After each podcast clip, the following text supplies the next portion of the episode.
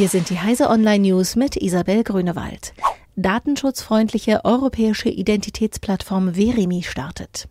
Mit Verimi startet jetzt eine europäische Datenplattform, bei der Nutzer ihre persönlichen Daten sicher hinterlegen und für Anmeldung sowie Identifikation bei verschiedenen Online-Diensten einsetzen können. Hinter Verimi stehen zahlreiche deutsche Großunternehmen, die datenhungrigen US-Riesen eine nutzerfreundliche und transparente Alternative entgegensetzen wollen. Zunächst geht das Anmelden mit Verimi beim Online-Banking der Deutschen Bank, bei einigen Angeboten der Bundesdruckerei und einigen Startups.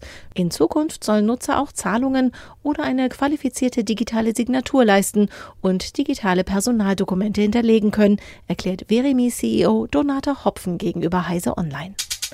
Zuckerberg zeigt sich vor Anhörung im US-Kongress demütig. Auf dem Höhepunkt seiner wochenlangen Entschuldigungstour nach dem Datenskandal um Cambridge Analytica spricht Facebook-Chef Mark Zuckerberg Dienstag und Mittwoch im US-Kongress. Im Vorfeld entschuldigte sich der 33-Jährige, Facebook habe das Ausmaß seiner Verantwortung nicht erkannt, schrieb Zuckerberg in einer Stellungnahme. Der Schutz der Nutzer sei wichtiger als Gewinne zu maximieren, versicherte er weiter.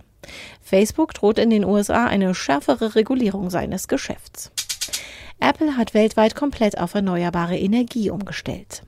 Apple betreibt alle seine Büros, Rechenzentren, Einkaufsläden und eigenen Fabriken weltweit komplett mit erneuerbaren Energien. Das teilte Apple-Vorstand Lisa Jackson am Montag mit. Vor zwei Jahren lag der Wert noch bei 87 Prozent. Auch neun weitere Produktionspartner haben sich verpflichtet, ihre gesamte Produktion für den iPhone-Konzern mit 100 Prozent sauberer Energie zu fahren. Erpressungstrojaner verschlüsselt Daten, bis das Opfer spielt. Normalerweise verlangen Verschlüsselungstrojaner Geld, meist Bitcoin. Die neueste Malware will allerdings nur, dass der Betroffene dem Multiplayer-Shooter Player Unknowns Battlegrounds etwas Zeit widmet.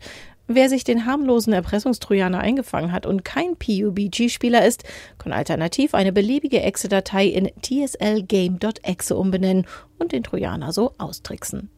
Diese und alle weiteren aktuellen Nachrichten finden Sie auf heise.de.